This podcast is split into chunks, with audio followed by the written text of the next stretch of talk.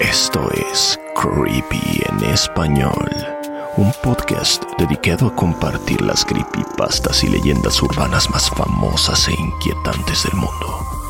Tú serás quien decida si estas historias realmente sucedieron o son solo simples inventos de la gente. Se recomienda discreción, ya que estas historias pueden contener lenguaje explícito y descripciones gráficas de violencia. El video de seguridad más extraño que he visto en mi vida. Escrita por Power Hawkmash. Narrado por Edgar Cañas. Traducción. Roxana Pérez. Trabajo en una gasolinera en la zona rural de Pensilvania. Es un trabajo aburrido pero bastante fácil y que paga bien. Hace unas semanas empezó un chico nuevo a quien llamaré Jeremy. Jeremy es raro. Se ve como de 25 años, casi no habla, pero tiene la risa más terrorífica que he oído en mi vida. Mi jefe y yo lo hemos notado, pero nunca ha habido un problema. Ni siquiera los clientes se han quejado de él, así que no hay mucho que podamos hacer al respecto. Siempre ha hecho su trabajo bastante bien, o, o al menos hasta hace unas semanas cuando empezaron a faltar cosas. Hace dos semanas mi jefe empezó a notar que nos faltaba aceite de motor. Al principio se trataba de unos cuantos envases, luego de estantes enteros y muy pronto cargamentos enteros desaparecían al día siguiente de recibirlos. Y siempre era justo después de los turnos de Jeremy. Por lo que mi jefe decidió revisar las cintas de las cámaras de seguridad para atraparlo en el acto. Pero no encontraba nada. Solo veía a Jeremy trabajar en el turno nocturno de forma normal. Mi jefe normalmente era el encargado de revisar las cintas, pero una noche me pidió a mí hacerlo. Se ofreció a pagarme horas extras, así que obviamente acepté la oferta. Había tres cámaras, así que me dio tres cintas diferentes. Me llevé las cintas a casa, las metí en una videocasetera vieja que tengo y me senté a verlas. Jeremy empezó su turno a las 4 pm. Todo parecía bastante normal al principio. Jeremy hacía corte de caja y después esperaba la llegada de clientes. La primera persona que entró fue en el minuto 4.15. Era una clienta regular, la señora Templeton, quien recogió sus cigarros, un periódico y pagó con un billete de 20. Nada inusual. El siguiente cliente era un hombre llamado Ron. Conducía una moto y visitaba la gasolinera varias veces por semana. Llenó su tanque, compró un paquete de chicles, pagó con su tarjeta de crédito y se fue. El siguiente fue un tipo con un sombrero vaquero. No lo había visto nunca. Pagó 40 dólares de diésel con un billete de 100 y le dio su cambio. Me senté y suspiré. Lo único más aburrido que hacer ese trabajo era ver cómo lo hace otro. Sin embargo, dejé la cinta puesta. Todo parecía bastante normal. Tenía la sensación de que si Jeremy estaba robando aceite de motor, no sería tan tonto como para dejar que lo atrapáramos tan fácil.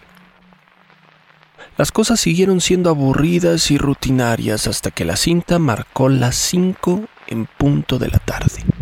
A las 5.15, la señora Templeton volvió a entrar. Debió haber olvidado algo, supuse, pero no lo hizo. Compró el mismo paquete de cigarros que antes y el mismo periódico. Pagó con un billete de 20. Qué raro, pensé. Fue entonces cuando Ron entró de nuevo.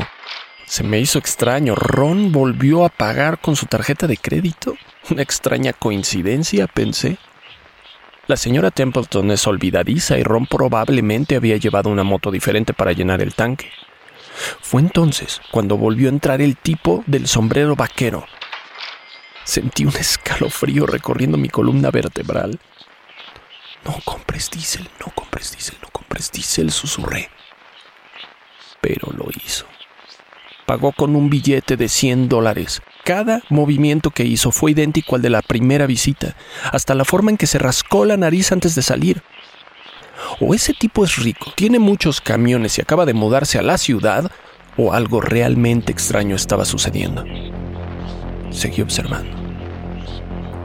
Todos los clientes de la siguiente hora eran los mismos que antes, cada uno de ellos. Estaba seriamente asustado, pero entonces, cuando la cinta marcó las 6.15 de la tarde, la señora Templeton volvió a entrar. Compró cigarrillos y un periódico y volvió a pagar con un billete de 20. Pensé que iba a perder la cabeza. Adelanté la cinta, todo era igual. Cada cliente entraba exactamente al mismo ritmo y de la misma forma que las veces anteriores. Sé lo que estás pensando porque yo también lo pensé. El astuto de Jeremy había alterado las cintas repitiendo su primera hora de trabajo una y otra vez. Pero a través de las ventanas de la gasolinera se podía ver cómo la luz del sol se desvanecía a medida que el tiempo avanzaba. Además, la rutina de Jeremy no se repetía barría, fregaba, reponía todo en su lugar y hacía todas las tareas del día a día. Solo que seguían llegando los mismos clientes. En ese momento me entró el pánico. Algo estaba muy mal en lo que estaba viendo y no tenía ninguna explicación coherente. Me adelanté hasta el momento en que cerró y salió hacia su coche. No había robado nada pero seguí mirando la cinta aunque la gasolinera estuviera vacía. Exactamente cuando la cinta marcó la medianoche,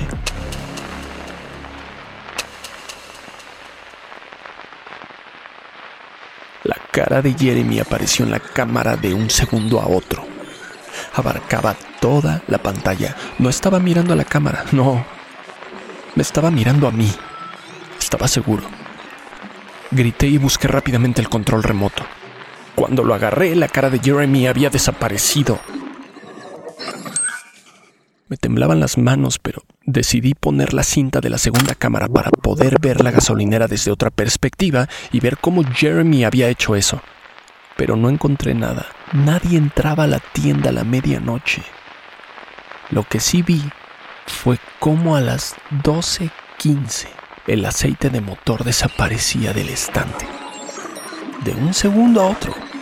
En un momento estaba allí y al siguiente no. Apagué la cinta y me fui a la cama.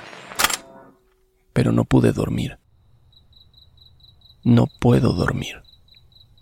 Mi cuerpo está agotado, pero mi mente está acelerada. Esta cinta fue sin duda la cosa más espeluznante y perturbadora que he visto en mi vida. Ahora me encuentro despierto esperando que suene la alarma para poder irme a trabajar. Mi jefe me ha pedido que le lleve las cintas y le diga lo que he encontrado, pero ¿realmente qué demonios le voy a decir? Jeremy trabaja hoy también en el turno de la noche, despuesito de mí, y el plan de mi jefe es que lo enfrentemos juntos al terminar mi turno. Supongo que tendré que enseñarle las cintas a mi jefe, pero yo no quiero volver a verlas. No puedo quitarme de la cabeza la imagen de Jeremy sonriendo directamente a la cámara. Esa fue la mirada más siniestra que he visto en la cara de otro ser humano. Voy a intentar de nuevo dormir un poco antes de tener que lidiar con todo esto. Mi jefe acaba de terminar de ver las cintas. Está muerto de miedo igual que yo. Jeremy no tarda en llegar. Ninguno de los dos sabe qué decirle. ¿Será que solo se trata de un tipo de mente al que le gusta robar aceite de motor y asustar a la gente? ¿O se trata de algo más? No hay señal de Jeremy.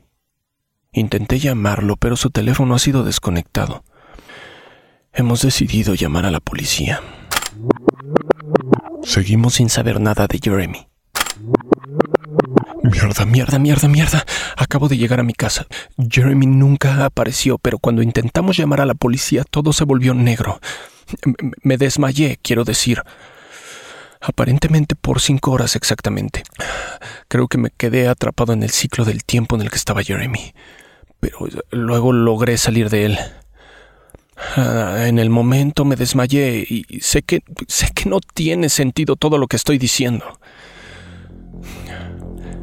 Mi jefe estaba a mi lado cuando me desmayé, listo para hablar con la policía, pero cuando volví en mí, mi jefe seguía allí, pero no se movía. Estaba de pie, congelado. Volví a mirar el reloj, pero no se movía. El segundero estaba parado. El reloj de la caja registradora tampoco se movía. Mi teléfono estaba congelado. Incluso había un cliente en la caja esperando a ser atendido. Me fui de ahí, no cerré, no apagué las luces ni tomé las cintas de seguridad para subirlas a internet. Créanme, eso era lo último que tenía en mente. La gasolinera está sobre la carretera principal y todos los carros estaban congelados a lo largo de ella. La gente adentro estaba sentada y quieta como estatuas de cera. Me subí al coche y recé para que el motor arrancara. Afortunadamente lo hizo. A mitad de camino, el tiempo se puso en marcha de nuevo. La estática de la radio se convirtió en música. Y por lo que pude percibir, nadie notó que el tiempo se había detenido o lo que fuera que hubiera pasado. Yo era el único que lo sabía. Bueno, estoy seguro de que Jeremy también lo notó. Todavía no tengo ni idea de dónde está o qué está haciendo. Me esconderé en mi habitación y volveré a llamar a la policía por la mañana. Debo decir que... que temo por mi vida. Conseguí dormirme hasta las 4 de la mañana. No tengo idea de cómo lo hice, supongo que el cansancio finalmente me venció. Esta mañana me he despertado con el teléfono sonando. Era mi jefe. Me contó que había contactado a la policía para denunciar a Jeremy y que gracias a la solicitud de empleo que Jeremy había enviado para conseguir el puesto en la gasolinera, lograron conseguir su dirección. Pero la dirección de Jeremy que puso en la solicitud era un terreno vacío. Antes había una casa ahí, pero se quemó en 1993. Al ser un pueblo pequeño, casi todos recuerdan ese incendio. Una familia de cuatro personas vivía allí en aquel entonces. Se rumora que tenían un hijo que no vivía con ellos. Después del incendio, tras una investigación del seguro, se llegó a la conclusión de que fue provocado. La casa fue empapada en aceite y quemada. La familia estaba durmiendo cuando ocurrió. Ninguno de ellos sobrevivió. Nunca atraparon al que lo hizo. Se rumora que cuando intentaron contactar al hijo para darle la noticia nadie pudo encontrarlo. Después de compartirme esto, mi jefe me pidió que fuera a la gasolinera. Me dijo que el FBI había llegado. Cuando llegué a la gasolinera me encontré con cuatro hombres en trajes. Les di mis testimonios dos o tres veces hasta que entendieron todos los detalles. Les hablé de Jeremy, de la cinta de seguridad, de la última noche de trabajo, todo. Finalmente cuando terminé uno de los agentes dijo, Santo cielo, tenemos otro en nuestras manos. Luego me hicieron firmar un montón de papeles asegurando que no le diría a nadie lo sucedido. Podría estar infringiendo la ley solo por compartirte esto. Ahora estoy en casa y no estoy seguro de cómo continuar con mi vida. Las palabras de esos agentes resuenan en mi mente y creo que lo harán por el resto de mi vida. Pero... Me tengo que ir. Hoy tengo que hacer unos pendientes y luego tengo que ir al trabajo a recoger unas cintas. Hace unas semanas empezó un chico nuevo a quien llamaré Jeremy. Tiene la risa más terrorífica que he oído en mi vida. Hace dos semanas mi jefe empezó a notar que nos faltaba aceite de motor. Mi jefe revisó las cintas de las cámaras de seguridad de todas las noches que trabajó, pero nunca pudo atraparlo en el acto. Jeremy cerraba el negocio al terminar y al día siguiente el aceite de motor desaparecía. Mi jefe normalmente era el encargado de revisar las cintas, pero una noche me pidió a mí hacerlo.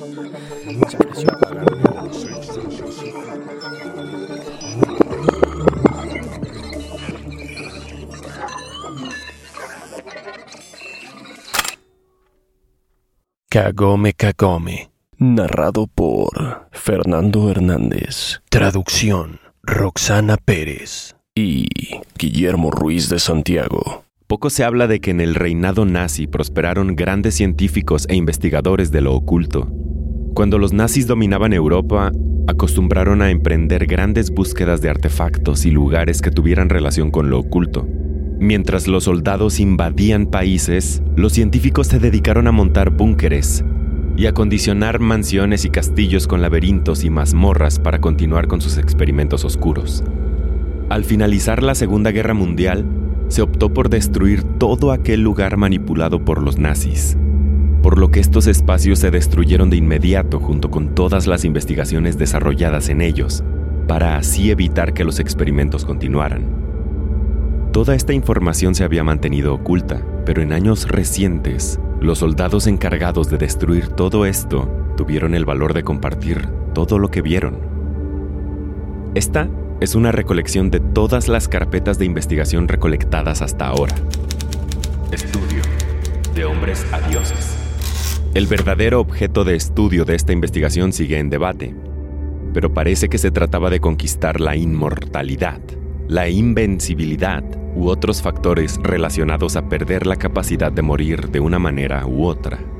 La mayor parte de esta investigación se basa en desarrollar compuestos químicos para ayudar el flujo sanguíneo en personas que envejecen. Los mismos conceptos que hoy se utilizan en la cirugía de trasplante, en los injertos, en los ungüentos que rejuvenecen la piel y en los anticuerpos contra diversas enfermedades. Sin embargo, un conjunto de cajas descubiertas en Hamburgo en 1999 se acercó más que ningún otro experimento para conquistar la inmortalidad. Estudio. La mente es la enfermedad. Las carpetas introductorias hablan sobre cómo el cerebro controla el cuerpo completa y totalmente, y mientras el cuerpo se degrada lentamente, esto no tendría por qué ser así. Se dice que la razón por la degradación del cuerpo es porque el cerebro humano está programado con un temporizador biológico, una orden del cerebro para que muramos. Se dice que a medida que el cerebro crece y las conexiones neuronales se fortalecen, el cerebro madura. Sin embargo, a la edad de entre 35 y 50 años, estas conexiones se terminan rompiendo, dando lugar a olvidos, demencia y otras enfermedades mentales. Los científicos nazis propusieron que el cerebro tiene un interruptor de muerte universal, que se activa en cuanto el cerebro se ha desarrollado completamente. En promedio, este interruptor de la muerte iniciará una secuencia de apagado de las funciones corporales, que se llevará a cabo a lo largo de varias décadas. Tan pronto como el cuerpo se apague por completo, el cerebro se verá obligado a morir por falta de sangre oxigenada. Los nazis propusieron que podían eliminar este interruptor, y dar paso a la inmortalidad. No hace falta decir que la cirugía cerebral era increíblemente difícil en aquellos tiempos, pero era posible. En los montones de carpetas había muchos diagramas diferentes e investigaciones sobre el cerebro, la psicología, la mente humana. Los experimentos se propusieron inicialmente a los ejecutivos nazis en 1940 y se concedió permiso para realizarlos en 1942, con una condición. Los experimentos debían realizarse fuera de Alemania. La población alemana no debía ver este experimento de ninguna manera. Que esta investigación se realizara fuera de Alemania era extraño, ya que la mayoría de los experimentos se realizaban en búnkeres o sótanos. Sin embargo, los científicos aceptaron por lo que eligieron a Japón como lugar de residencia. A finales de 1942, la investigación había comenzado. El equipo de investigación eligió un orfanato japonés en las colinas, en una zona cercana a Hiroshima. Los científicos dedujeron que si intentaban tomar a personas ancianas o enfermas, estarían experimentando con un cerebro que ya tenía el interruptor de muerte activado lo que lo hacía inútil, por lo que optaron por que fueran niños quienes se convertirían en sujetos de prueba, ya que sus cerebros no tenían aún el interruptor de muerte activado. Para comenzar los experimentos, los niños fueron sometidos a intensas pruebas psicológicas para evitar cualquier defecto congénito. A continuación, empezaron con los de mayor edad. Bajo anestesia, los cirujanos les abrieron el cráneo para comparar sus cerebros con los de un adulto. Tras obtener un modelo de un cerebro infantil, y de un cerebro adulto, los científicos dedujeron que el interruptor de apagado universal no se encontraba en el cerebro, sino en el cerebelo, situado en la parte posterior. Sistemáticamente, tomaron a la niña más alta del orfanato y comenzaron a abrirla. Estaban a punto de concluir su primera intervención, cuando la niña falleció. Supusieron que las incisiones en el cerebro habían sido demasiado bruscas, por lo que optaron por terminar la operación y desechar el cuerpo en el bosque detrás del orfanato. Tras el desarrollo de distintas técnicas, los científicos pudieron finalmente retirar el interruptor de muerte exitosamente.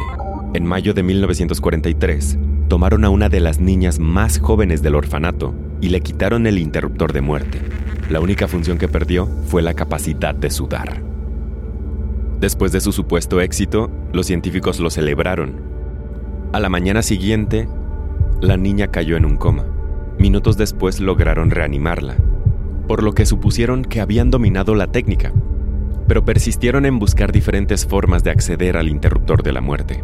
Una incisión cerebral frontal fue realizada a un niño de 10 años, pero le deformó el cráneo y le causó retraso mental. En otro experimento intentaron acceder al interruptor por la mandíbula inferior en una niña de 6 años, La lengua y la mayor parte de la carne de la mandíbula inferior fueron extirpadas, pero no pudieron ser reemplazadas. En otro huérfano se intentó realizar la lobotomía por el lado lateral de la cabeza, dejándolo sordo. Cabe mencionar que en ninguna de estas cirugías se usó anestesia.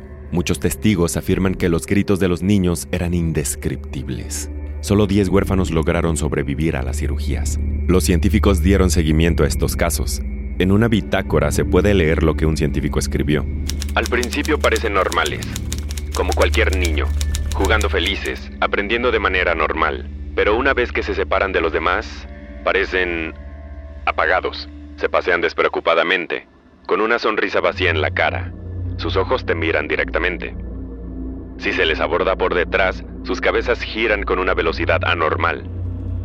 Y por un momento, casi puedes ver una expresión tan vil en su rostro que te dan ganas de huir. Pero entonces cambian de expresión de nuevo. También acostumbran a seguirnos, una noche después de terminar de trabajar en mi máquina de escribir y dirigirme a mi habitación, descubrí que uno de los niños estaba de pie, a varios metros de mí, en el pasillo oscuro, mirándome fijamente. Cuando avancé hacia mi habitación, me siguió. Yo cerré la puerta con seguro para dormir a salvo. Es como si fueran fantasmas por la noche. Con el tiempo se han vuelto más juguetones y rebeldes. No sé hablar japonés, pero parece que el juego que más les gusta se llama Kagome Kagome, que significa círculo, círculo. Este juego consiste en que un grupo de niños rodea a un niño que se sienta en el centro solo. Los demás enlazan los brazos y empiezan a moverse de forma circular alrededor de él, poniéndole caras de miedo y entonando un canto espeluznante. Si el niño del centro se asusta, pierde. Al hablar con ellos, me he dado cuenta de que parecen más ausentes, olvidadizos y algo vacíos, como si los experimentos también les hubieran borrado la memoria.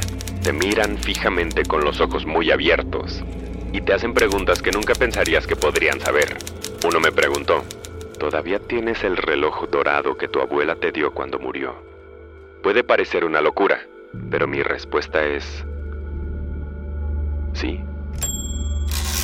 A principios de 1945, Hiroshima fue bombardeada.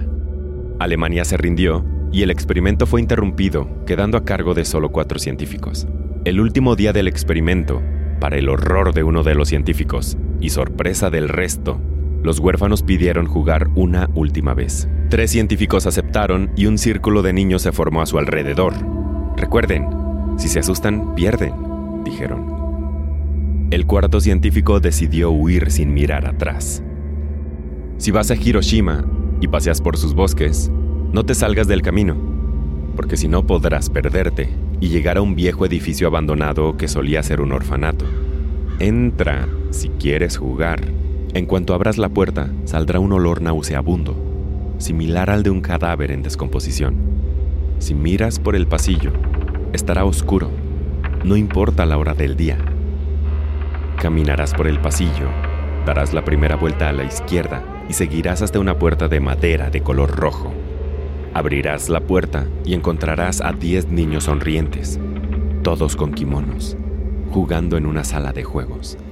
Uno será sordo, otro no tendrá mandíbula y otro tendrá el cráneo deformado.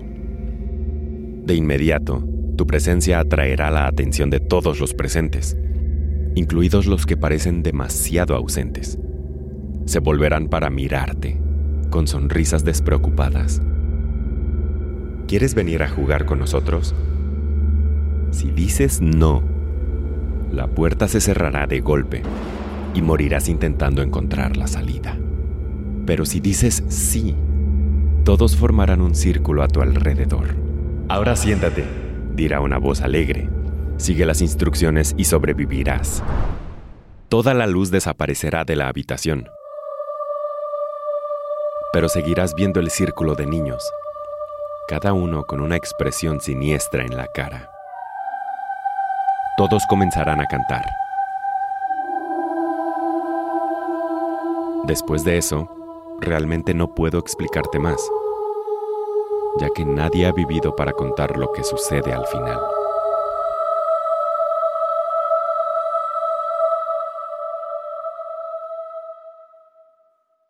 Creepy en español fue creado por John Grills y producido por Guillermo Ruiz de Santiago.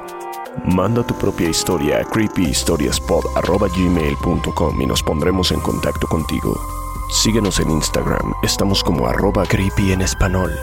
No olvides suscribirte a Creepy en español donde sea que escuches podcasts.